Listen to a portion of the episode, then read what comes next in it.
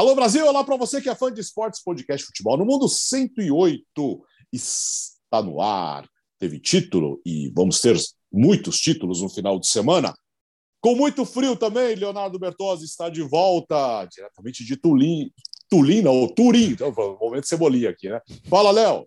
Tudo bem, Alex? Um abraço para você, para o Biratã, para o Gustavo. Estamos de volta. A ironia do destino, né? Saída do pé dos Alpes para morrer de frio em São Paulo, mas foi basicamente o que aconteceu. Lá um clima excelente, finalzinho de primavera, muito sol, calor.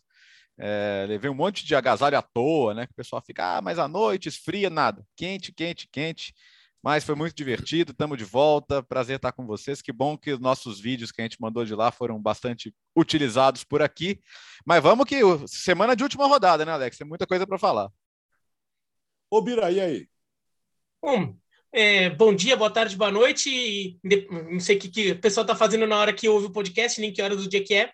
Queria aproveitar e dar um parabéns atrasado a Jean Oddi, que Nossa, fez aniversário na, na, última segunda-feira, no dia que a gente gravava o podcast. Ele estava na gravação do podcast, mas ele ficou quietinho porque ele, sei lá, foi tímido, discreto. A gente acabou deixando passar. Então, até queria convocar os nossos ouvintes depois a irem lá no Twitter, mandarem arroba Jeanod, arroba e mandarem parabéns atrasado, Jean. É só para ele se sentir um pouco amado, é, porque aliás, ele ficou meio chateado. Estamos descobrindo coisas novas. O Jean que fica assim, ah, deixa eu dessas partes alternativas não me chama, que é o Gustavo. É, não quero entende. falar. Né? Ele vai ver Ilhas Faro e Luxemburgo na Nations League, é. cara, nas férias. É, é mas é, fica... Estamos desmascarando Reforç... aí, Jean Odd. Reforçando o Mondo Odd, que é a Escandinávia, apesar do, da, da, palavra italiana. É, e dessa vez parece que ele não vai para a Islândia. E aí, Gustavo?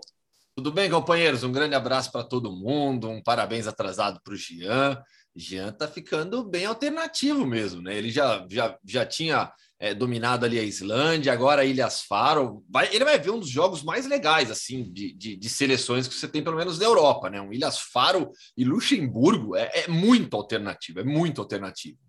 Mas eu queria abrir o podcast, companheiros, com um pedido de desculpas pro fã de esportes, porque na edição de segunda-feira eu errei, cometi um erro de informação grave. Eu peguei, é, por conta da situação que aconteceu com Vila Real na temporada passada, sétimo colocado em La Liga, campeão da Europa League, classificado para Champions.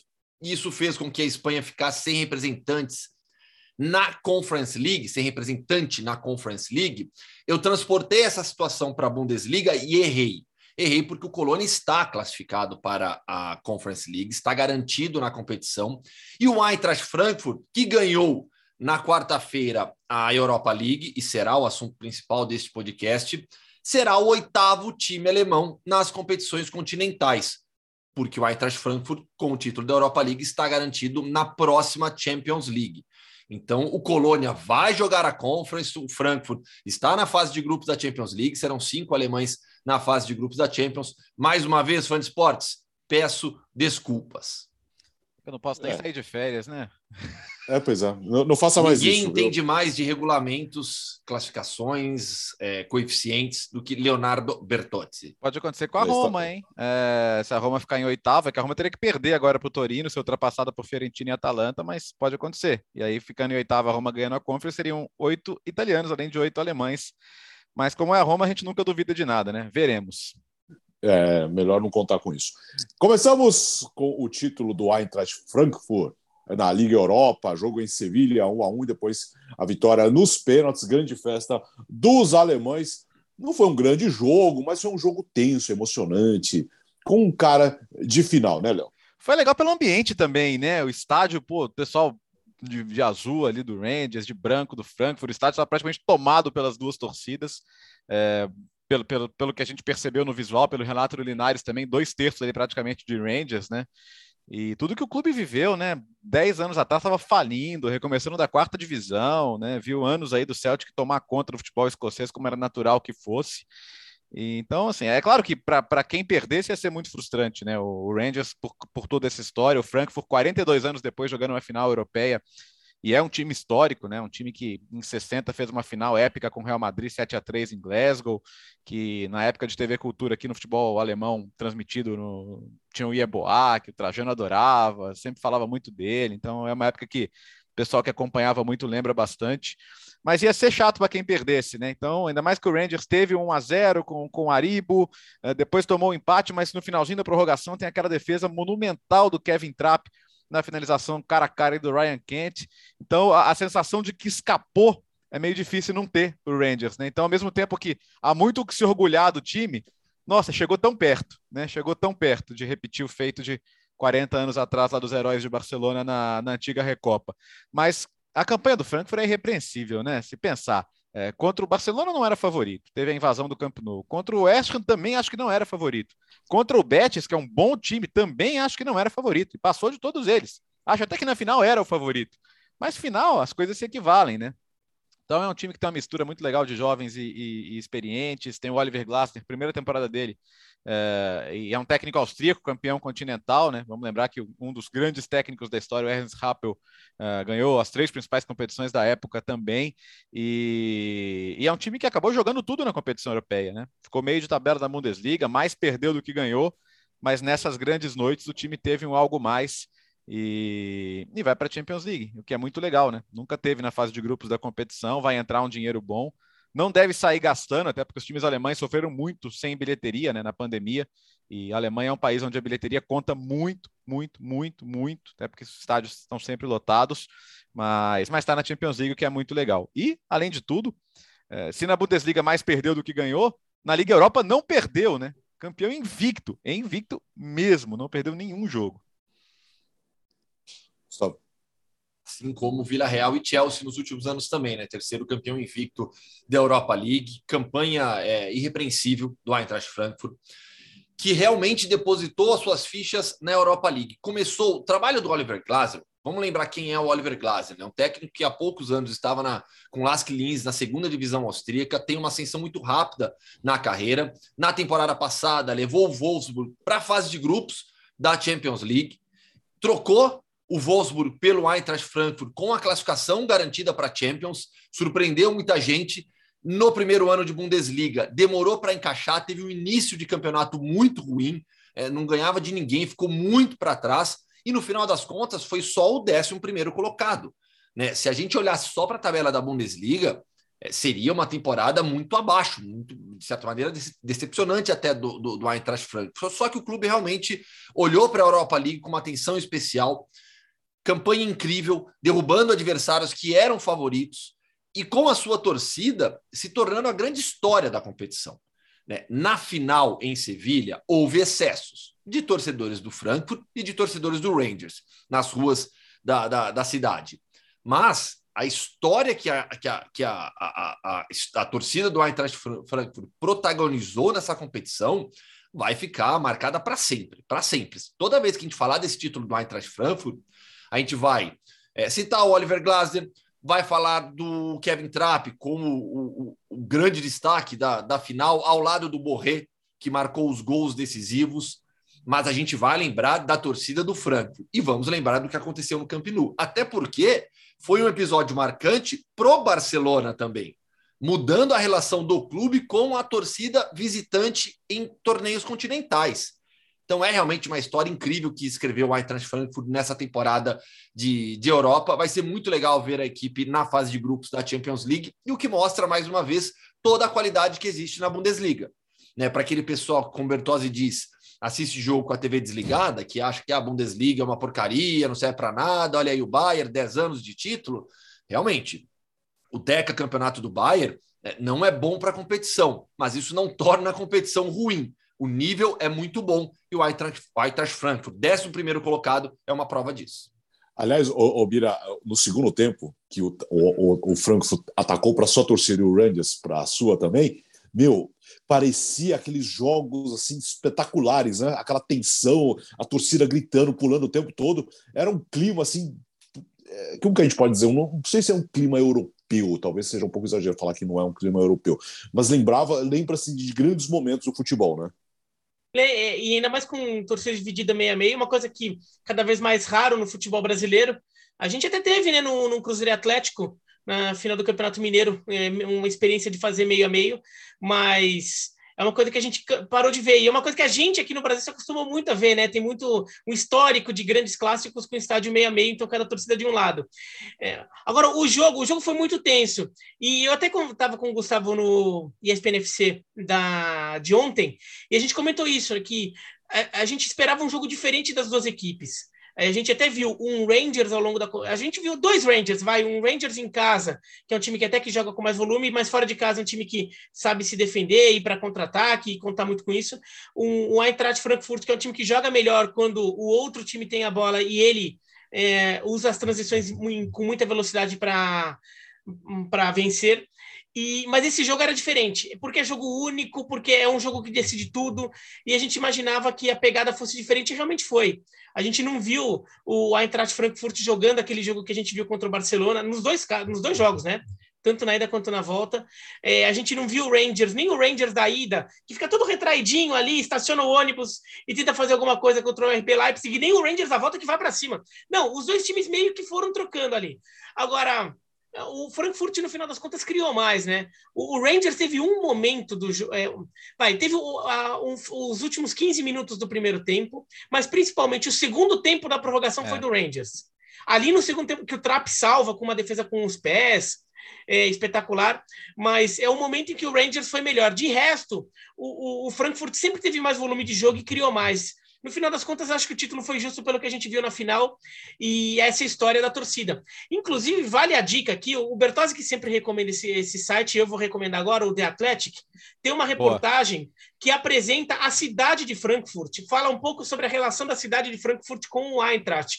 E é uma reportagem muito legal que fala que Frankfurt, por exemplo, é a cidade mais é, continental, com uma visão mais continental, até porque ele é um centro financeiro, então as pessoas têm uma ideia da, da União Europeia muito forte é, na, lá em, em, Frankfurt. O pessoal até provocou torcidas de times ingleses cantando o hino da União Europeia, já que a, o Reino Unido saiu, e, e, o pessoal lá em Frankfurt não gostou muito disso. E, e como a torcida do Eintracht Frankfurt cresceu muito, como o time é, conquistou de vez uh, o coração da cidade, inclusive entre as pessoas do, do mercado financeiro. Então, como virou um time. É, e até por isso é um time que consegue viajar tanto, porque até pela natureza da, do, do, do, da cidade, da economia da cidade, é muita economia na área de serviços. Então, são pessoas que às vezes têm muito mais maleabilidade até em, em questão de trabalho, de conseguir tirar um dia de folga, conseguir ajeitar ali para chegar a fazer uma viagem uhum. para Barcelona, para fazer um bate e volta para Barcelona. E eles e até Frankfurt falam. é um hub, né, o Biratã? É, Sim, é um e Frankfurt tem muito eu, eu, eu peguei e vou lá. Eu peguei e vou lá, segunda Aí, é. Tá é, um, não, é um hub, não é um hub só, só tinha eu na cidade. É, é um hub continental. Isso, exato. É, é, é, é fundamental. Quem, quem, quem vai do Brasil para a Alemanha, europeia. quem vai do Brasil para Alemanha direto de avião, muito provavelmente vai pousar em Frankfurt. E Sim. sendo que, por exemplo, Dortmund, Gelsenkirchen são cidades mais industriais então, o torcedor, é, claro que sempre tem torcida do Dortmund viajando, mas muito torcedor tem menos maleabilidade de horário pela natureza né, né, do, do, do, trabalho. Então, é uma matéria muito legal e, e, que até dá a entender por que o Frankfurt cresceu e, e, e desponta para aquela coisa que a gente já está falando de alguns times alemães tentando se organizar para ver se viram mais uma sombra ao Bayern, né? Tem o Dortmund, que claramente é uma sombra estabelecida ao Bayern, mas está faltando mais. Antigamente tinha. Antigamente Werder Bremen, Hamburgo, Stuttgart, eles faziam sombra ao Bayern. Deixaram de fazer. Então vamos ver se o Frankfurt se torna uma sombra ao Bayern. Aliás, é, não, não, desculpa, Gustavo, não sei se vocês passaram sobre isso no, nas outras edições, mas o acesso de Schalke e Werder Bremen é muito legal nesse aspecto, né? Sim. né? A gente está voltando a, a, a, gente vê, viu essas novas realidades da Bundesliga, né? É, Hoffenheim, o RB Leipzig, que são times que de certa forma artificialmente conseguiram crescer, mas essas, essas camisas muito pesadas. Vamos ver o Hamburgo agora contra o Hertha Berlim no playoff, né? Já que o Hamburgo, é, nossa, jogos, tá batendo jogos nesta quinta e na próxima segunda. Então a gente fala sobre a equipe que vai vencer os playoffs, Hertha ou Hamburgo, na próxima quinta-feira, para pegar realmente o classificado. E só para completar sobre essa questão da torcida, Alex, é, além dos milhares de torcedores que viajaram até Sevilha, 50 mil foram até o Deutsche Bank Park, a casa do Eintracht Frankfurt, para acompanhar o jogo. E as imagens que o clube divulgou nas redes sociais são espetaculares, né? A torcida fez uma festa e, e assim, acho que poucos lugares do mundo, na verdade, acho que nenhum lugar do mundo era mais legal para estar do que Frankfurt na quarta-feira à noite. Aliás, só é porque pontuar, imagina é- como que ficou a festa. né? Não, e Sim, assim, opa. eles, eles têm, eles têm um, um Twitter em português que é muito bacana. Eles atingem muito o público brasileiro, mas também o português, né? Tem o Gonçalo Paciência lá, que, que, que faz parte do time campeão, né? O- Teve o André Silva. Trapp. É, o Trap fala um É, ótimo português. Fizeram um conteúdo Tem- tem- muito tem- bacana, né? Com, com o Trap recentemente falando português, né? O, o Kevin Ah. Trapp fala português melhor que a gente. É, Bom, e ele, e- quem- e- e- e ele é o Ah. menos famoso da casa, né? Porque ele é casado com a, com a Isabel Goulart, né? Que é uma supermodelo internacional. Até por isso ele fala português tão bem. É, e aprendeu português ouvindo MC Kevinho. Não, e assim, é, é, só para falar do brasileiro, né? E, e que bom até o título, para não ficar marcado o Tuta, que é um zagueiraço, né? Revelado no São Paulo, cria lá de Cotia e até renovou agora o seu contrato. Ele acabou escorregando na jogada do gol. Não é nem ele quem erra o passe, né? Mas ele poderia ter segurado ali o Ariba, ele acaba escorregando. Mas que bom que não ficou marcado. Que bom que não ficou marcado. Que é um excelente zagueiro com potencial imenso. E às vezes lances assim, numas finais, acabam marcando, né? Mas não vai ser o caso. É Bom, bom, ah, aconteceu aqui na América do Sul, né? Aqui Sim. no Brasil. Ah, Liga Europa, então, com o título para o Eintracht Frankfurt. Quarta-feira que vem, a final da Conference, em Tirana, ah, com Roma e Feyenoord. E no sábado, a final da Champions League entre Real Madrid e Liverpool. O jogo será em Paris. Ah, falando em Liverpool, Premier League, a decisão nesse domingo, meio-dia, todos os jogos no mesmo horário. Você vai conferir nos canais ESPN e também no Star Plus. Matemática do título, muito simples, né, Gustavo? O City, se vencer, é campeão. Para o Liverpool, o, ser campeão, precisa vencer o Wolverhampton e torcer por um tropeço do City. Simples assim, né, Gustavo? Simples, mas você quer complicar? Hum. Quer complicar? Vamos lá. Bertozzi, fica, fica, presta Ah, atenção aí para tá ver bom. se, se- se a gente não erra. Tô ligado 6 aqui. a 0, ó, empate em 5 a 5 do City e vitória por Não, do 6 a Liverpool. 0 do Liverpool. Do Liverpool. Não, 5x5 do City, é. 5 a 5 Isso, isso. Ah, O, o City empatando em 5 a 5 não, não, não. Ah. não. Não, é o Liverpool empatando errada. 5x5 e o Aston É. Villa ganhando de Isso. 6x0. Isso, do, do, isso. isso, o que acontece, Bertozzi? O que acontece? Um, um jogo extra para decidir o campeão. Ou É, seja, não vai ter. Não vai acontecer. É, não, não, Não não, vai não- ter. não vai ter, não vai ter. Mas assim, o mais importante aqui é. Eu fico com as palavras do Guardiola, pra, na entrevista para a Nathalie Gedra, inclusive, né, depois da última partida, é, que é um privilégio decidir o título da Premier League dependendo apenas de si no seu estádio, diante dos seus torcedores. O City tem que vencer o jogo. Só isso. Se o City vencer, independentemente do resultado do Liverpool, o Manchester City será campeão inglês mais uma vez. É o mais provável para acontecer. Imaginar agora, depois de toda essa temporada desgastante, a forma como o City conseguiu é, reagir positivamente depois da eliminação na semifinal da Champions para o Real Madrid, com duas goleadas seguidas. Ah, empatou com o West Ham. Era o jogo mais difícil dessa reta final. Cansamos de falar isso aqui. Assim como o jogo mais difícil para o Tottenham era para o Liverpool era contra o Tottenham e perdeu ponto também, empatou. Então, é, imaginar agora uma derrota ou um empate do City na última rodada, para mim é o cenário improvável, mesmo com todos os problemas de defesa que o City tem. E são problemas que, que, que fazem a equipe perder um pouco de rendimento. Sabe o que também era improvável? O City se complicar com o Chris Park Rangers em 2012, quando saiu Nossa, o gol do Agüero aos 93 minutos. Para dizer que A diferença, a diferença é que em 10 anos esse clube se acostumou É. a ganhar títulos. Né? No fim, e no final das contas acabou ganhando também, né? Daquele jeito muito É. dramático. Mas o torcedor do Liverpool agora vai ter que contar muito com, com velhos conhecidos, né? Eu tava só pensando, imagina, tá, tá 2 a 1 pro City, 43 no segundo tempo, falta na entrada da área, Coutinho vai bater. Nossa senhora. E o Liverpool ganhando o jogo. Eu acho que, eu, é, assim, eu, eu acho que os dois vão ganhar, tá? Eu acho que os dois vão ganhar. Eu, eu concordo com o Gustavo. Acho muito difícil imaginar o City deixando isso escapar. Agora, a gente está indo para quatro títulos em cinco anos. Quem fazia isso era o United do Ferguson. Fez mais de uma vez, né? Quatro em cinco, cinco em seis. O United da era Ferguson era absurdo em irregularidade em ganhar campeonatos. E, e o City está querendo correr atrás, né? A gente não sabe quanto tempo o United vai demorar para se organizar a ponto de poder ser campeão de novo, né? Esperam que seja logo, mas por enquanto o time está jogando a última rodada para saber se vai para a Europa League ou para a Conference, que é uma coisa absurda se pensar no tamanho do clube do investimento. Mas é, é nota aí assim, o histórico do City e do Guardiola em campeonatos de pontos corridos é absurdo, né? É, perdeu o quê? Três na carreira inteira. É, inclusive eu vejo o Chelsea, é, é, que o Chelsea mudou de dono, a gente não sabe o que, que os novos donos vão fazer. Mas se os novos donos seguissem ou seguirem o trabalho que os donos anteriores tinham, acho mais fácil o Chelsea chegar nesse grupo uh, mais, é, antes do que o Manchester United. É. Porque o Chelsea já tem um trabalho mais adiantado. É, é o Chelsea já está no meio do caminho. É, é isso, o Chelsea já provou que no, em jogos isolados ele consegue bater com o Manchester City e Liverpool, ele só não consegue ter o fôlego de 38 rodadas, mas em jogo isolado consegue.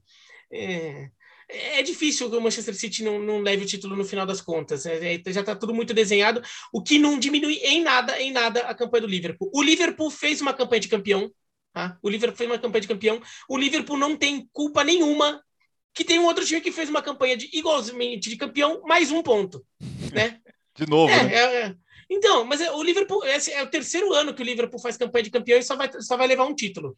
Agora, assim, agora a campanha foi de campeão. Até o, o, Liverpool, por exemplo, ele tá. Até vou conferir aqui, ó. O Liverpool tem quatro pontos a mais que o Real Madrid tem no Campeonato Espanhol. São o mesmo número de, de, de jogos, o mesmo número de uhum. times no campeonato. E o Real Madrid campeão com muita folga na Espanha, ou seja, o Real Madrid com uma campanha muito boa, abriu uma frente desgraçada ali que ganhou ali com quatro rodadas de antecedência, tudo. O Liverpool tem quatro pontos a mais que o Real Madrid. O Liverpool tem seis pontos a mais que o Paris Saint-Germain, com o mesmo número de jogos. O Liverpool tem seis pontos a mais que o Milan, com, seis, é, com o mesmo número de jogos. Só que tem o Manchester City ali. Se não tivesse, o Liverpool era campeão, ó, já tinha sido campeão faz tempo. Agora a matemática do G4. A briga pela última vaga na Champions League entre Tottenham e Arsenal. O Arsenal perdeu fôlego né, nessas últimas duas rodadas e vai para a última rodada precisando vencer o Everton é assim, na prática, na teoria, se o, se o Tottenham empatar com o Norwich, aí o, é. o Arsenal precisaria fazer um caminhão de gols. Na prática é o seguinte: o Tottenham precisa perder para o Norwich, já rebaixado faz tempo, e o Arsenal venceu o Everton. Ou ah. seja. É, o, o Tottenham só precisa empatar o jogo e dificilmente não vai conseguir. E aí, palmas para Antônio Conte, né? Para mim, assim, o Conte é um cara super vitorioso, de grandes títulos. Eu compararia isso que ele está fazendo com o Tottenham com o que ele fez com a Itália na Euro 2016. É, não dá para sonhar em ser campeão, mas o que ele conseguiu ali é, é quase como um título, cara. É, considerando a situação que ele pegou, os jogadores que ele tem, os adversários, vai ser absurdo, absurdo, absurdo. Então, é claro que ele é um cara ambicioso e ele, ele foi contratado para fazer o Tottenham subir mais um patamar e poder acabar com esse jejum tão incômodo de conquistas, nem que seja em alguma Copa. Mas ia ser muito impressionante. É... E o engraçado é que o torcedor do Arsenal começou aí nos fóruns do Norwich, né? Falando, vamos, estamos com vocês e tal. O torcedor do Norwich falando, cara, a gente nem liga para esse jogo, a gente já caiu. Vocês são muito chatos, que vai ao Tottenham mesmo, que lá joga o Skip, né? Que passou pelo Norwich e, e, é ídolo lá, foi super importante. É, enfim, é, no final das contas, cara, é, não vai dar para o Arsenal. Uma coisa que assim a gente ouve de quem cobre o Arsenal é o Arsenal no seu planejamento não estava contando com essa vaga no orçamento, no planejamento. O Arsenal realisticamente entendia que não era um ano para top 4. Então é frustrante por quê? Porque em algum momento parecia que ia dar mas isso não vai desviar o time dos seus objetivos. O Arsenal continua, é, é um, é, um, é um time jovem, é um time com muitos jogadores que podem crescer juntos, é, tem um potencial enorme. A gente vê o que o Saka fez na temporada, sabe? A gente vê o, o que está crescendo o Martinelli, por exemplo, um, Odegar, né? É, é, Gabriel Magalhães, enfim, posso citar um monte de gente. Então, é frustrante, é frustrante por dois motivos, porque parecia que e porque vai perder a vaga para o Tottenham mas eu acho que não dá para desanimar. Eu acho que o Arsenal, para um time que ficou fora das competições europeias na última temporada, já deu um salto de qualidade bom e tem tudo para continuar nessa, nessa toada. E, Parecia e aí... que ia dar até o jogo contra o Tottenham. É isso. É. E, e, aí reforçar também um acerto da diretoria do Arsenal de ter renovado com o Arteta até antes. Não precisou terminar ali para criar um clima ali. Renova. Faz essas últimas rodadas até com isso já resolvido. No final das contas, provavelmente não dará certo, mas o trabalho está muito bem feito. O trabalho começou mal. O trabalho do, do, Arteta no começo teve muitos altos e baixos, né? Teve um, tinha uma sequência de bons resultados, depois sequências de maus resultados. Depois foi, foi pegando. Agora, esta temporada dá para dizer que o, que o trabalho pegou ritmo. Acho que o Arteta conseguiu visualizar algumas coisas nesse time. Alguns jogadores também começaram a, a ganhar corpo ali. A gente viu os dois Gabriéis, né? O Martinelli Magalhães, o Saka, é, o Tomiasso, vários jogadores aparecendo. E o Arsenal fez o que dava. É, o jogo contra o Tottenham era cruel, porque o Tottenham é, ainda tem um time mais talhado para esse tipo de jogo. Um técnico mais talhado e com jogadores é, mais acostumados a isso, como o Son e o Kane, principalmente o Son e o Kane. E, então, é, isso acabou pesando naquele confronto direto. Mas, se, se fosse no Brasil, iam falar que ele fracassou, que o Arteta fracassou, porque na hora H ele não soube fazer o time ganhar os jogos que ele precisava, é. e por causa disso, talvez até falassem demiti-lo, né? E ia ter isso. Mas não, mas não, tem que ver, tem que ver o todo. E o todo é um time em crescimento que talvez os dois, aliás, os dois clubes, eu acho que o Tottenham e o Arsenal na temporada que vem podem dar mais passos à frente, considerando que talvez o fato de terem conseguido um, uma temporada interessante ali é, deixem eles mais motivados a contratarem, né? A, a, o Arsenal a buscar alguns nomes mais de peso, né? O Arsenal vinha buscando muitos jovens, então buscar alguém, algum jogador um pouco mais de peso para dar um pouquinho mais de experiência para esse grupo. E o Tottenham, voltamos para Champions. Pô, o, o Conte é chato para burro, vai ficar reclamando, vai é. ficar querendo jogador. Vai falar, então, agora tem é dinheiro, é É, agora é. tem dinheiro, classifiquei para Champions. É. Eu, eu, nossa, eu já estou considerando que o Tottenham classificou, né? É. Se o Arsenal classificar, vai ter, vai ter mensagem no Twitter do João Castelo Branco também mandando aqui, mas tudo bem. mas a classificação para Champions é deve ser para o Tottenham, mas se for para o Arsenal, é, acho que automaticamente gera esse mesmo movimento no clube, né? Que a gente tem a expectativa agora no Tottenham. O Arteta não é como Conte, né? o Arteta não é, não é, não vai na imprensa reclamar e pedir jogador. Mas a gente imagina esse movimento caso o Arsenal consiga uma classificação para a Champions League, porque o orçamento aumenta também, a expectativa aumenta. Você com classificação para a Champions League, você consegue atrair outro tipo de jogador. Essa é a verdade. Né? Tem jogador que fala: não, um clube que não joga Champions, eu não vou. Né? Agora, o Tottenham, com o Antônio Conte garantindo essa vaga, acho que naturalmente vai ser um, um, uma peça importante no mercado, nesse mercado agora de transferência, que vai ser um mercado agitado, hein? A gente já falou sobre isso. O Haaland já confirmado no City, toda a novela envolvendo é, o Lewandowski. Gente, teremos aí meio Tem a do Mbappé, né? Do Mbappé, é. lógico. É que do Mbappé, na é, teoria, é. Ele, ele já disse que anuncia antes da, da, da data FIFA. Né? Então, é, até o final. Série. É, não, até o final desse Não vai ser novela. É, até o final desse mês o Mbappé disse que, que, que, que fala onde vai jogar na próxima temporada, mas será um mês de junho bem agitado. Uh, o rebaixamento nós falamos, falaremos na próxima segunda-feira, já que nesta quinta-feira tem dois jogos atrasados envolvendo o Everton e também o Burnley. Se os dois conseguirem vencer o jogo, praticamente rebaixam o Leeds. Tá? Mas é isso, a gente vai deixar para segunda-feira, fechando a Premier League. Agora a Itália. Teremos o título não, do Milan. Não, não, não, não, não, não, não, não, não. Começa com o mais importante. Ah. Como assim? Ah. Eurovision. Eu Poxa, quero saber do Bertozzi. Calma, eu quero, eu quero saber do Bertozzi. Nós queremos saber os assim, bastidores. Assim, não, foi assim, eu falei aqui, Bertozzi, a ah. segunda-feira ah. passa. Primeiro que a gente tinha dúvida se você voltaria. Tá. Né? Aí eu é, falei na segunda, eu falei, isso é verdade. o Bertozzi, ele conseguiu encontrar, tirar foto, conversar com todos os artistas. Não, foi bacana demais, até porque a gente a gente cobriu o tapete, né? O, não é o, o tapete turquesa lá, não é o vermelho por causa dos, dos, patrocinadores lá, mas é o evento de abertura em que vai todo mundo, então deu para conversar com, com, quase todos eles, né? Foi muito bacana realmente e, e cara, assim, a, a, toda a comoção em volta da, da Ucrânia, né? Eu falei aqui antes de viajar que a Ucrânia era a grande favorita e e, eu, eu, vi muita gente falando, ah, mas tem, ah, mas não é um, é um concurso de música, é um, é um concurso que não pode ser tomado por outras questões e tal. E eu penso sempre, cara, a música, como qualquer forma de arte, ela espelha o mundo que a gente vive, né? Sim. Então, se, se, se existe um país com uma manifestação artística, né? E, e Stefania é uma música que foi composta para a mãe do, do compositor, né? Que é um, que é um vocalista da, da banda da Kalush Orchestra. E, e ela, em tempos de guerra, né? Você falar de mãe, pô, você automaticamente extrapola isso para uma coisa muito maior, né? Eu, eu sei que nem todo mundo tem a noção exata do que a música significa e tudo mais, mas mas o contexto do que vive a Ucrânia, o contexto da, da, da, da, da comoção que a apresentação gerou, tanto que, como voto popular, eles quase gabaritaram, né? Quase todos os países deram, deram os 12 pontos, que são o máximo ali que, que se pode dar para a Ucrânia. Então foi muito bacana. Fora que, que a Ucrânia tem tradição no, no concurso. Sim, né? é, a Ucrânia não, não, não tem. Não é que foi anos. do nada, né? Não, ela não tem 20 anos de participação, mas ela já tem três vitórias, né? Inclusive é de 2016, com uma música chamada 1944. Foi, é, foi, ela também falava de situações antigas, né, do, do da, da, expulsão de, de, de, pessoas da Crimeia, né, de ocupação, e que acabou voltando a ser muito atual também em função da, da guerra.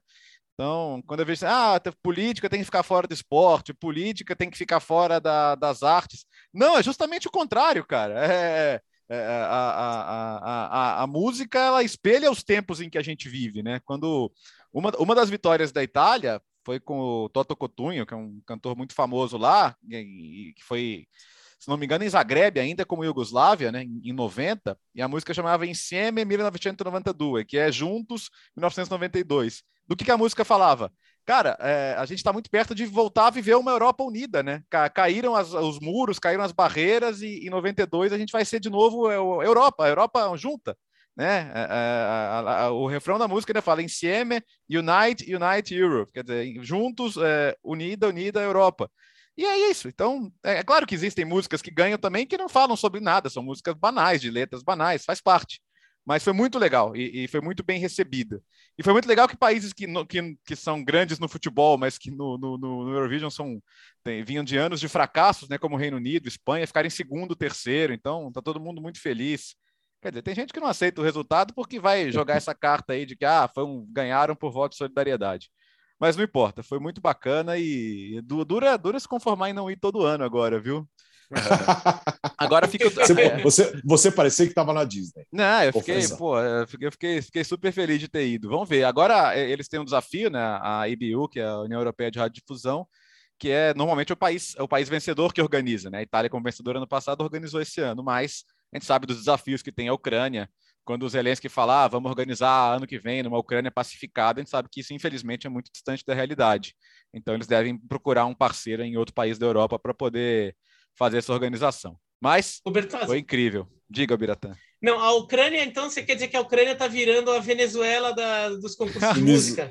É, mas, cara, e, e, assim, eles têm, eles, eles têm uma sequência de, de participação em finais que, que assim, são, são 25 ou 26 na final, né? Depende onde é, porque tem o Big Five, que é, é Reino Unido, Espanha, é, Itália, Alemanha e França, que estão sempre nas finais, até pela, pela importância uh, financeira que eles têm e tudo mais, né?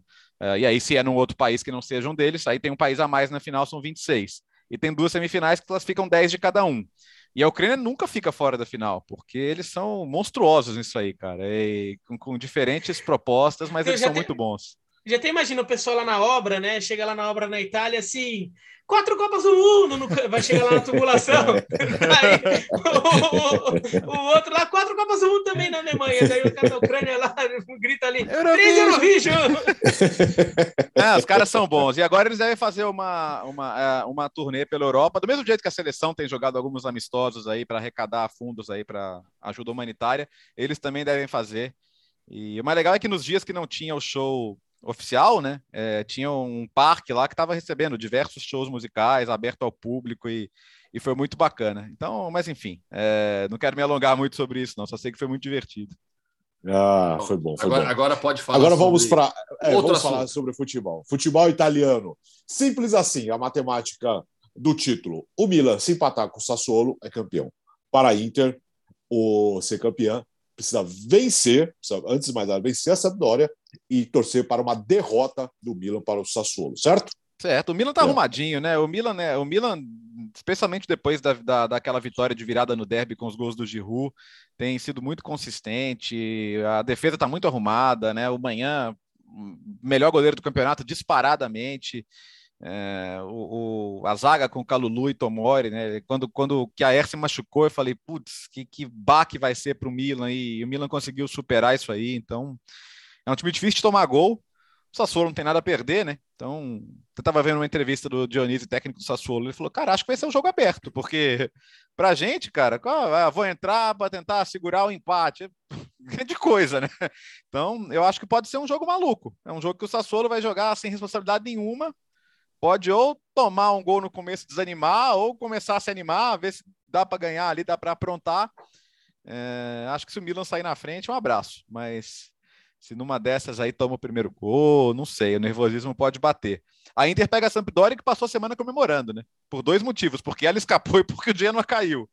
Então, eu, eu, acho, eu, acho até, eu acho até a tarefa da Inter mais fácil, porque o jogo é em casa, vai ter 70 mil em San Siro, tudo bem que o, o estádio, Mapei Stadium, vai estar lotado de milanistas que correram para comprar todos os ingressos possíveis, mas acho que essa questão da, da ansiedade, da pressão ali pelo, pelo título pode pesar um pouquinho mais.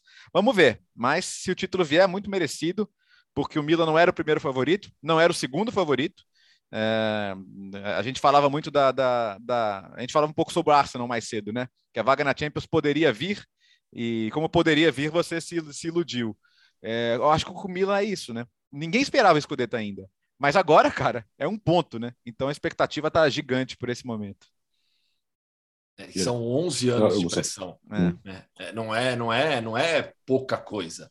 São 11 anos de expectativa, de, de temporadas muito ruins, de sofrimento do seu torcedor, é, de, de temporadas nas quais você viu a Juventus ser dominante no futebol italiano, a Inter acabar com a hegemonia da, da Juventus. Então, a gente até brincou com, com o número cabalístico da Itália né, nessa temporada, que é o 11, né? 11 anos que a Juventus não ficava uma temporada inteira sem título, 11 anos que a Inter não ganhava a Copa Itália, 11 anos que o Milan não é campeão italiano.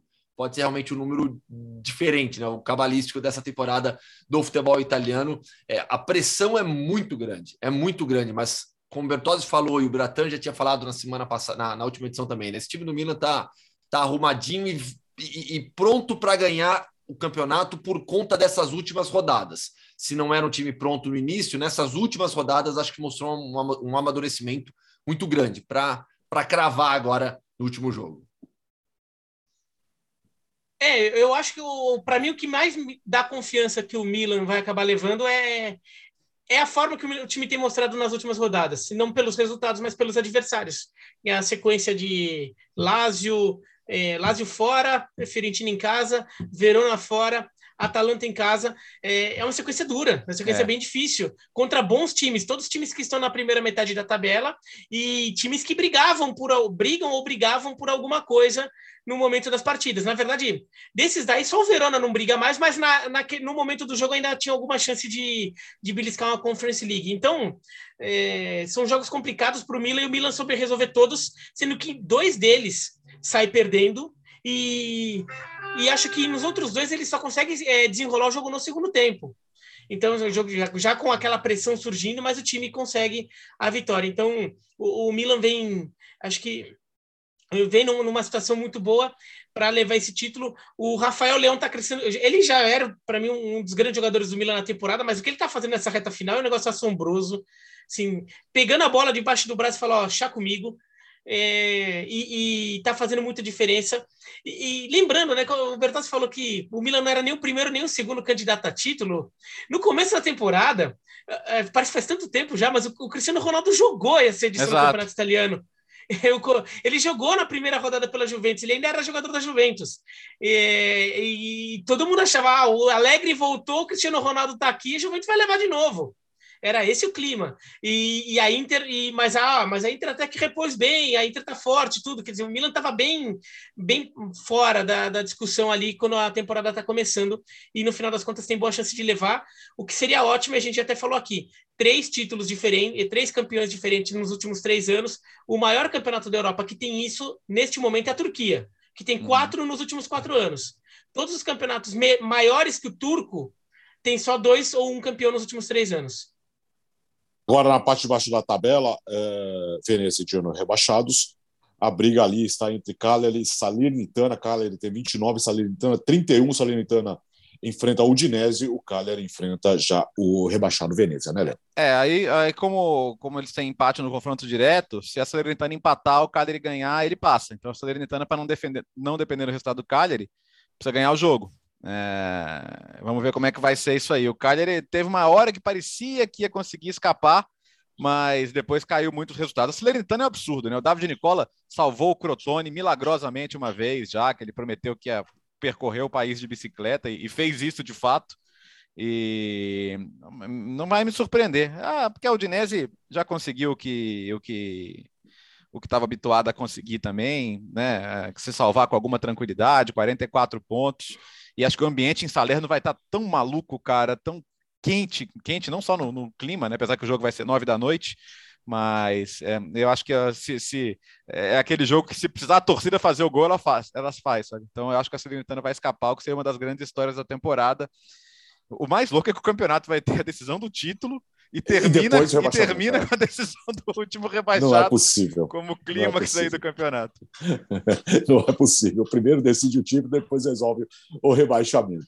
Na Espanha, Gustavo, tudo resolvido. Nós teremos a última, a última, bom, tudo resolvido na parte de cima da tabela.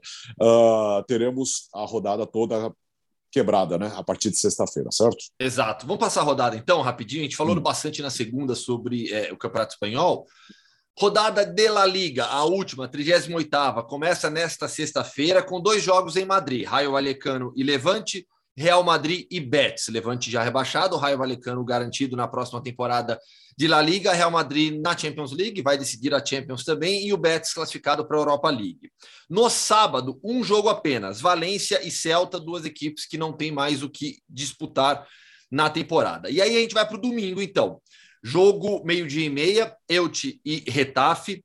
Às três da tarde, Granada e Espanhol, Osasuna e Maiorca, Alavés e Cádiz são os jogos que interessam na luta contra o rebaixamento. Às cinco da tarde, Barcelona e Vila Real, Real Sociedade e Atlético de Madrid, Sevilha e Atlético Bilbao. Onde tem briga, então, na Espanha? Pela sétima posição, que vale vaga na Conference League, o Vila Real busca, de novo, ser o sétimo colocado. Tem 56 pontos, um a mais do que o Atlético Bilbao, só que a equipe do Marcelino tem vantagem no confronto direto. Então, se o Vila Real perder e o Atlético vencer, o Atlético fica com a sétima posição e iria para a Conference League. Se o Vila Real vencer, não tem segredo, está classificado para a próxima edição da Conference League. Lembrando que Real Madrid, Barcelona e Atlético, Atlético e Sevilha na Champions, Betis, que é o quinto, já tinha garantido vaga também via Copa do Rei, via Copa do Rei, é, é o, vai para a Europa League, assim como a Real Sociedade, Vila Real e Atlético Bilbao lutando por essa vaga na Conference.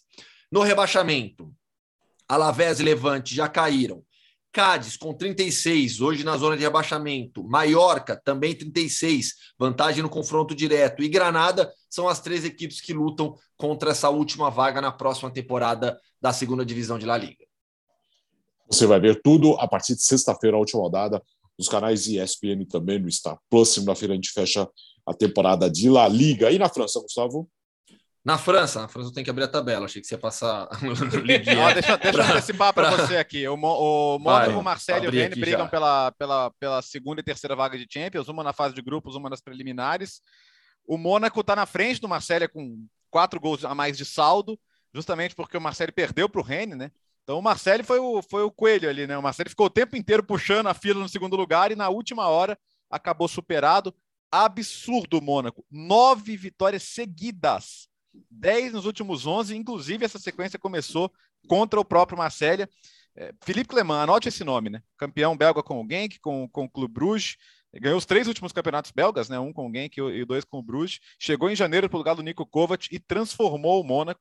O Mônaco só depende dele, então, né? Na última rodada. Vai pegar o Lan fora de casa, jogo chato, não é um jogo uh, tranquilo, não. Até porque o, o Lan briga, pela Conference, briga por, né? Conference, briga, briga é, por Conference League, né? Então tem uma possibilidade matemática ainda. Mas vamos ver. É, e, e, e, o Nice também tentando vaga em competição europeia com o Gautier, que foi campeão com o Lille na última temporada. É, mas é isso, né? É, é o, o, os times do São Paulo ele tem aquela fama de perder fôlego no final também, e acho que isso pode acabar se, se, confirmando dessa vez. Mas dessa vez eu vejo muito mais mérito do Mônaco, porque fe, o, o Mônaco, se ganhar, ele fecha o campeonato com 10 vitórias seguidas, cara. Então é absurda a arrancada no Mônaco.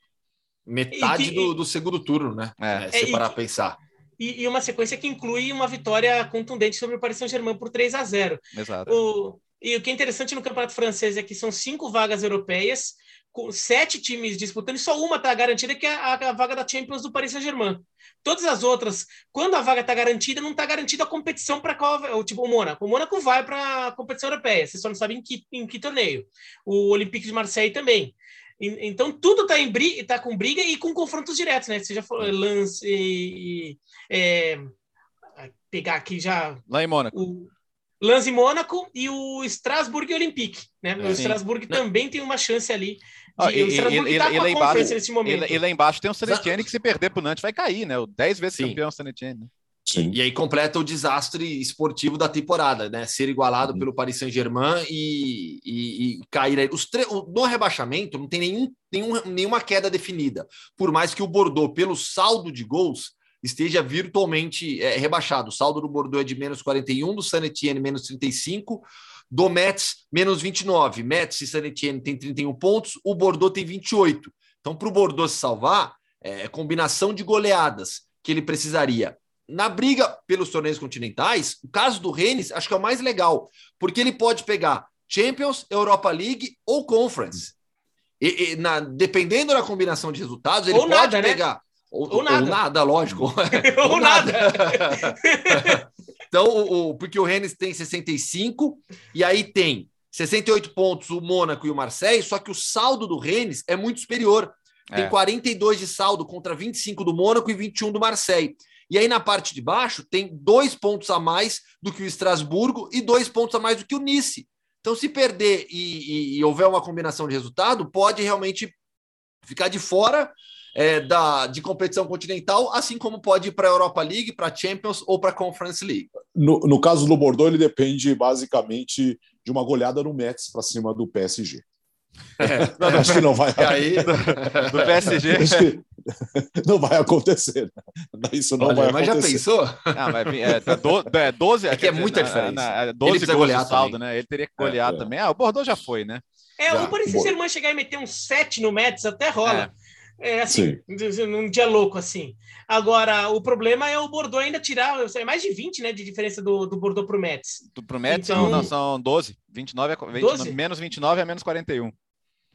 Tá, então assim, é. daí o, o, problema é o Bordeaux meter 5 em alguém, né? Sim. É, e assim, o, vamos lembrar, o Bordeaux cair, cair em campo fazia tempo, né? Porque a última queda no começo dos anos 90 foi administrativa, né? Foi por dívidas, irregularidades, irregularidades financeiras. É um time muito tradicional, muito grande. Cair Bordeaux e Saint Etienne seria uma coisa comparável ao que aconteceu na Alemanha agora, com que a gente citou já Schalke, Werder Bremen. São camisas muito pesadas que podem ir para É, o maior campeão do país, pô. Sim. Uh, ela está de volta ela está de volta. A vinheta. Boa, tá na hora então, hein? Hoje é, hoje é, hoje é quinta, então é a, é a segunda vinheta. É, é vamos para onde, Gustavo?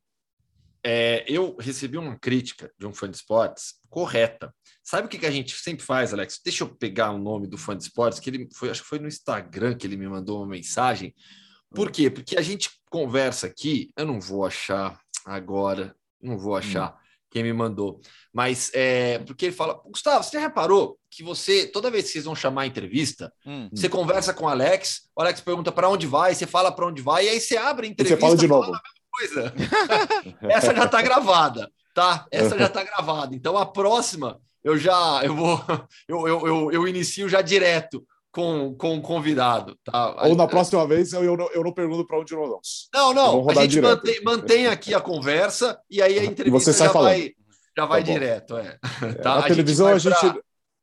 Ah, na televisão a gente faz mais casadinho, né? Mas tudo bem, sim, nós vamos, sim, vamos, sim. vamos, fazer direito aqui. Ah. Então vamos lá. Polônia. Agora é hora, agora é hora de. É hora de. Não, não, não, peraí, peraí. Deixa eu explicar primeiro, né? Tá Ou bom, já vai, explicou lá? Vai, já vai, explicou vai. lá? O quê? Você já explicou na entrevista. Você vai explicar né? agora ou na entrevista? Oh, na ah, eu, eu, expliquei, não, eu expliquei, expliquei. tá confuso Qu isso. Quarta divisão da Polônia, papo com o Matheus Dias. Muito. Quarta divisão da Polônia. Essa vez a gente foi longe. Vai. Hoffman Olha. entrevista. Fã de esportes, vocês estão acostumados aqui no nosso quadro de entrevistas no podcast Futebol no Mundo a viagens bem alternativas, né? principalmente no leste europeu. O mundo Hoffman original é no leste europeu. A gente vai aos poucos expandindo fronteiras, pois hoje é uma das entrevistas mais legais desse sentido, de, de do futebol mais alternativo. O papo é com o Matheus Dias, jogador do Bron Radom, da quarta divisão polonesa. Matheus, prazer enorme falar contigo, tudo bem? Fala, Gustavo, tudo beleza? Tudo bem? Boa noite. Aqui, boa noite, né? E boa tarde. Muito obrigado pelo convite é uma honra estar aqui conversando com você. Prazer é todo nosso falar com você para conhecer um pouco da estrutura, da vida, de como é o futebol na quarta divisão polonesa. A gente vai falar um pouco sobre a sua trajetória também, não é a sua primeira passagem pela Europa, mas Bron Radom, quarta divisão da Polônia. Você já está aí na, a, a, esta é a sua segunda temporada pelo clube. É, como é a quarta divisão polonesa? É a pergunta mais simples que eu posso te fazer. Cara, em termos de futebol, assim, falando futebol jogado, é muita força física, muita força física. É uma liga que é precária em relação à experiência, porque tem muitos times jovens que jogam com os meninos, mas ao mesmo tempo os meninos que já vêm muito fortes, que é a tradição deles aqui até se você for subindo as ligas, o futebol polonês é um futebol mais mais físico e vem me adaptando bem. É, é, é, um campeonato assim, a gente, a gente sabe que a própria extra classe na primeira divisão polonesa, ela é marcada realmente pelo aspecto físico do jogo. É, na quarta divisão, é, extrapola às vezes um pouco, o jogo fica violento demais? Não, não, não chega a ser violento, tá. mas tá. a gente tem muito, muito jogo truncado, que às vezes prejudica um pouco. Mas, por exemplo, a gente também encontra muito campo ruim Imagina. Isso atrapalha um pouco, ajuda os times que não jogam, que chegam mais duro. Isso é um pouco complicado às vezes. E em relação à estrutura do seu clube, né? Porque é muito comum, né? Quando a gente fala de uma quarta divisão na Europa, a, a, a termos clubes semiprofissionais até, né? Atletas que não são profissionais 100% do tempo, né? Qual é a realidade do seu clube? Graças a Deus, o meu clube tem uma estrutura muito boa todos os atletas que no meu clube são 100% profissionais do todo o tempo, ninguém necessita trabalhar fora, a não ser que alguém queira e tal, que tenha tempo, mas não, não é necessário. Até esses dias estava vendo um vídeo aqui da, da no Facebook da quarta liga, terceira liga, na verdade, que é nossa, mas é a quarta divisão, sim. Sim. Dos top 10 estádios da liga. Acho que a nossa liga são quatro grupos com 18 equipes. Então, praticamente 80 times. E do esse vídeo do top 10, o nosso estádio acho que era o quarto melhor da liga, para você ter uma noção da estrutura. Sim. É um clube que tem uma estrutura física muito boa, estádio muito bom. Claro, é um estádio novo, mas em relação ao tamanho não dá para comparar o que a gente está acostumado Olha. no Brasil. Por exemplo, cabem 5 mil pessoas aqui. Sim. Mas é um estádio fenomenal. Tudo novinho, vestiário impecável, gramado sempre bom também. Temos um campo de treinamento que fica ao lado do campo de, de jogo. Esse é um pouco mais judiado, não, não cuidam muito dele. Mas mesmo assim é perto, a gente tá ali todo dia. O que eu sinto falta no meu clube aqui é um staff um pouco maior, é, um profissionalismo da parte da diretoria, por exemplo, um planejamento de temporada.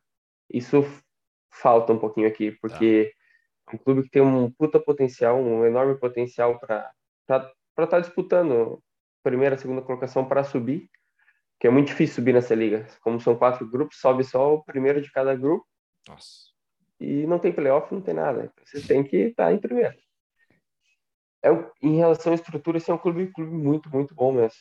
E é, e é totalmente regionalizada essa quarta divisão, né, nesses grupos. Isso, isso mesmo. E a vida em Radom, né? Até é, é, eu, já, eu já conversei com o Rafael Rossi, que é jogador do Radomiak, né? Que é o outro clube de, de, da cidade de Radom. É, como é a vida na cidade? Você tem contato com os brasileiros do Radomiak também?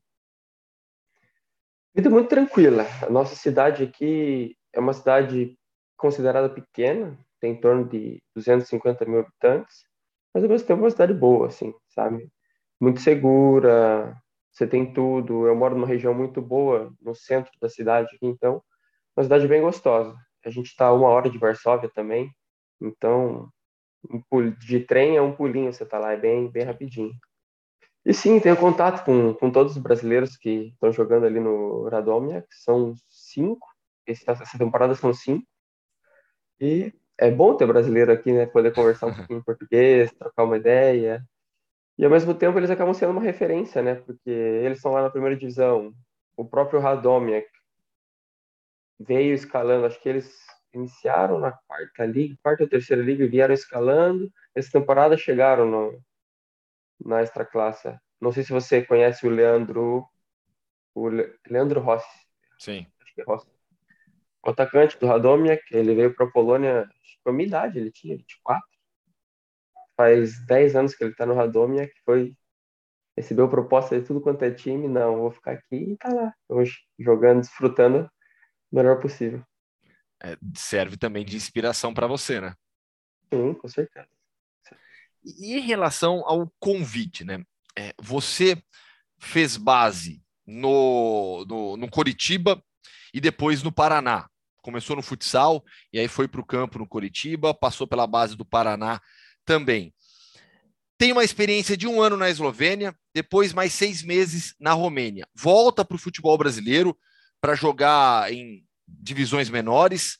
Como surge o convite para a Polônia? Né? Foi uma conversa sua com o empresário? Quando o seu empresário chegou e falou: Olha, eu tenho esse clube da quarta divisão, como foi isso? Foi mais ou menos isso. O empresário chegou de um dia para o outro, vamos.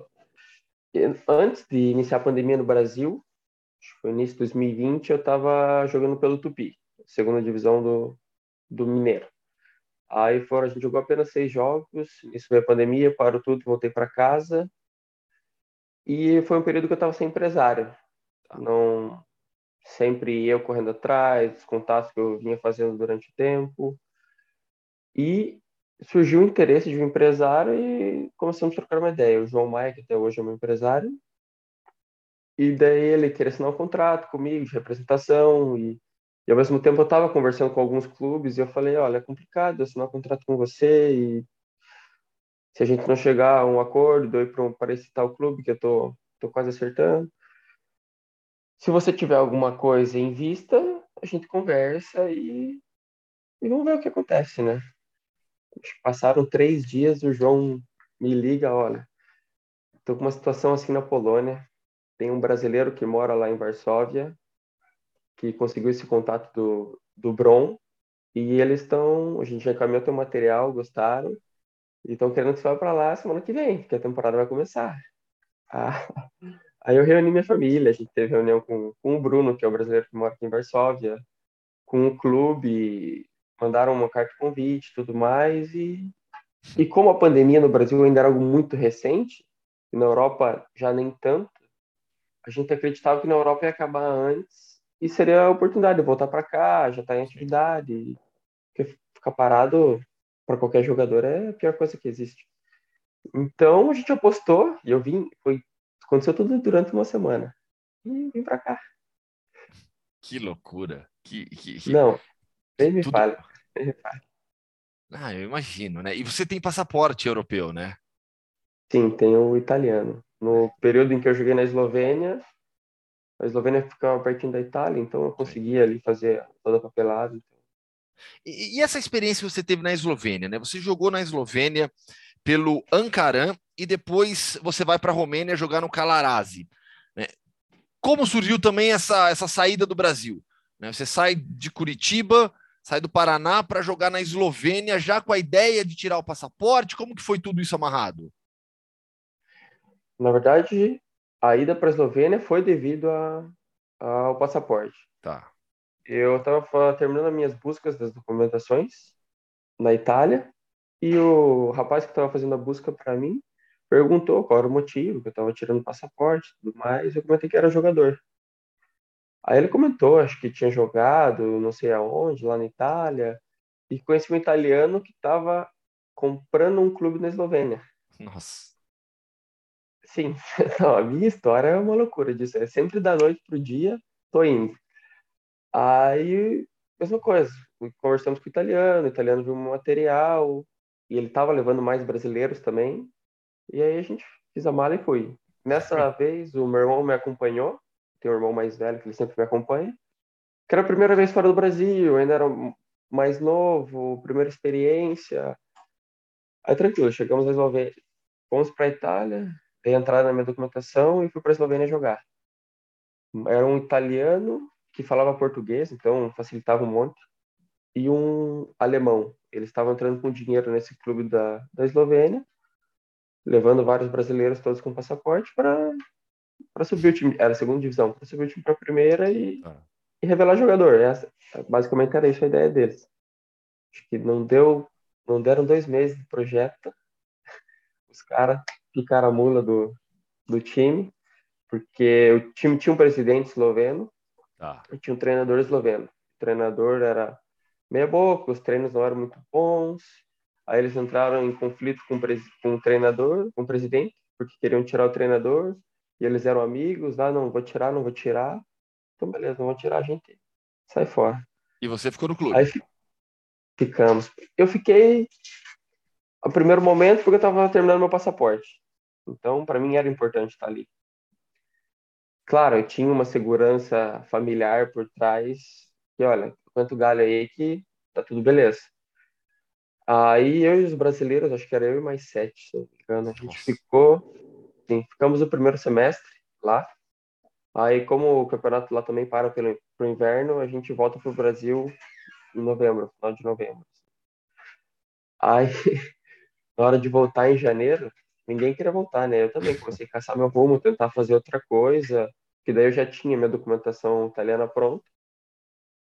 Só que no final das contas, quando eu vi, não tinha para onde ir, não tinha onde jogar. Sentei com a minha família e falei, cara, o que a gente vai fazer? Vamos ficar parado seis meses ou vamos arriscar lá? Lá você tá na Europa, é mais perto de tudo. Vai que você conhece alguém. Aí foi aí que eu, que eu voltei sozinho, uma loucura.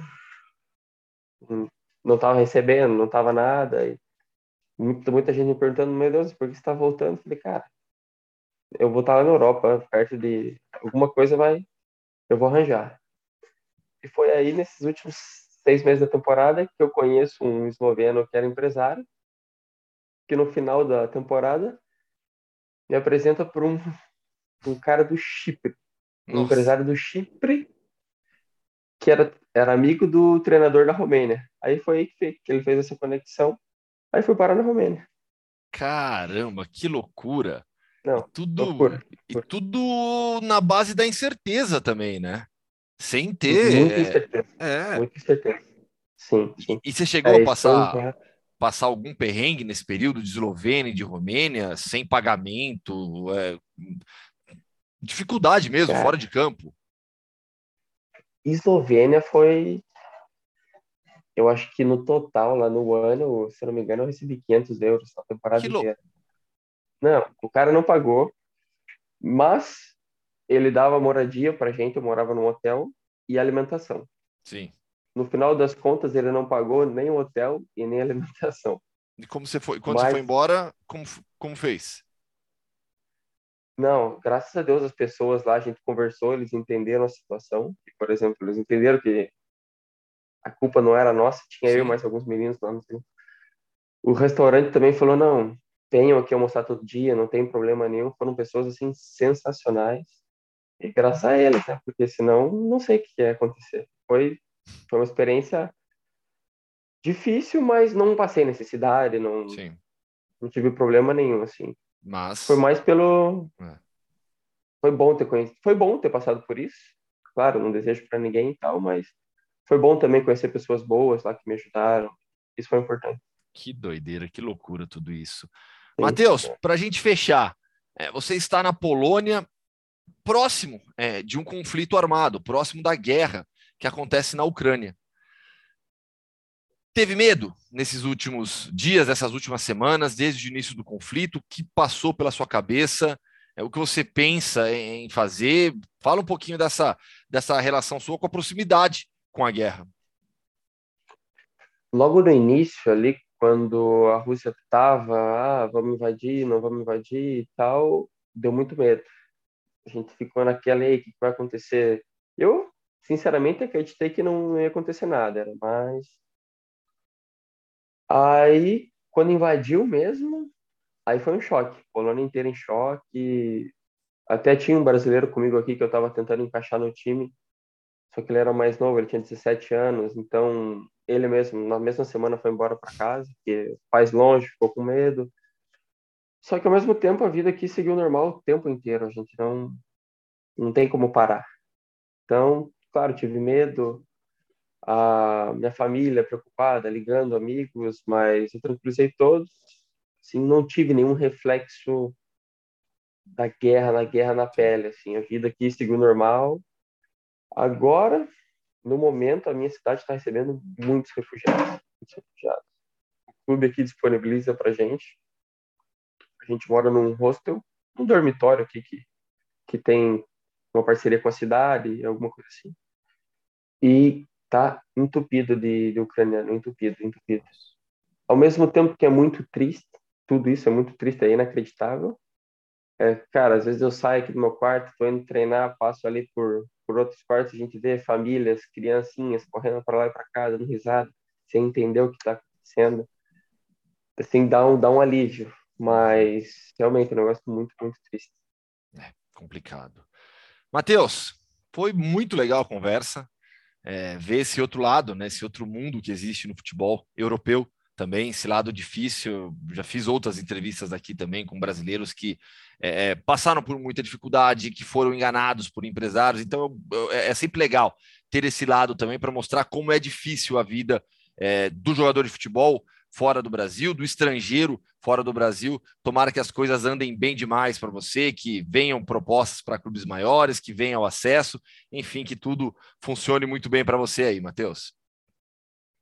Muito obrigado, muito obrigado pela oportunidade aí. Como eu falei, é um prazerzão estar aqui conversando com vocês. Valeu, grande abraço e até a próxima. Valeu, um abração. É isso. Meu, fomos longe, hein? quarta divisão na Mas Polônia. é, Caramba. depois, depois para quem quiser, é, segue lá o, o, o Matheus Dias no, no, no Instagram, que eu vou até passar o Instagram dele aqui, porque ele publica alguns vídeos, tudo da quarta divisão. Meu, é organizado. O campo é bom. Sim, não, não é. Todo mundo fica. Ah, quarta divisão, imagina como que deve ser. O Instagram dele é Mateus com TH ponto Dias 5, numeral. Então, Mateus.dias 5 no Instagram. Ele, ele coloca foto, vídeos lá. É uma realidade completamente diferente, né? Mas muito legal conhecer. Sabe o que é mais bizarro, Gustavo? Eu conheço um cara chamado Matheus Dias na Polônia, mas não é esse.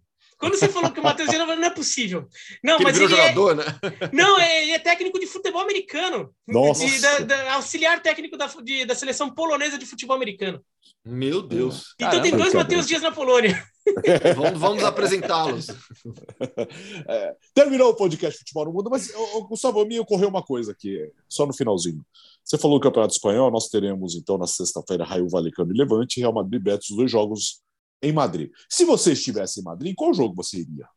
Baecas. Raio ah. Vallecano.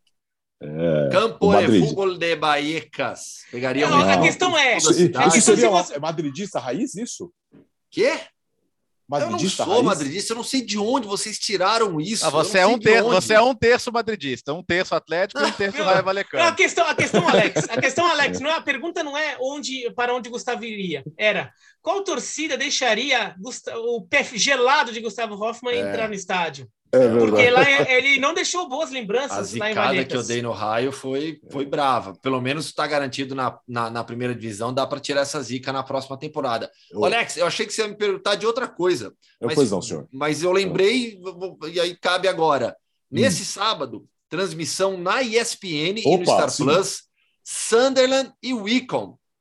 Playoff final, Boa. a decisão do playoff da League One, terceira divisão inglesa é a chance para o Sunderland voltar para a segunda divisão. Né? Depois de toda a tragédia que aconteceu com, que... com as quedas da primeira até a terceira, finalmente o Sunderland montou um time capaz de subir e está na disputa, depende apenas de si. O Wembley é, terá realmente um jogo muito especial e com torcedores ao redor do mundo, porque depois daquela série do Sunderland, a equipe, o clube arrebatou torcedores mundo afora. Aqui mesmo no Brasil tem muita gente que gosta do Sunderland por conta da série. Sábado, 11 da manhã, você vai ver com Matheus Suman e Gustavo Hoffman. Valeu, amigos. Valeu. Até Valeu. segunda. Valeu. Fim de, semana, fim de semana será agitado. Você vai ver toda a cobertura da, da, do encerramento dos campeonatos nos canais ESPN e também no Star Plus. Bom fim de semana e até segunda.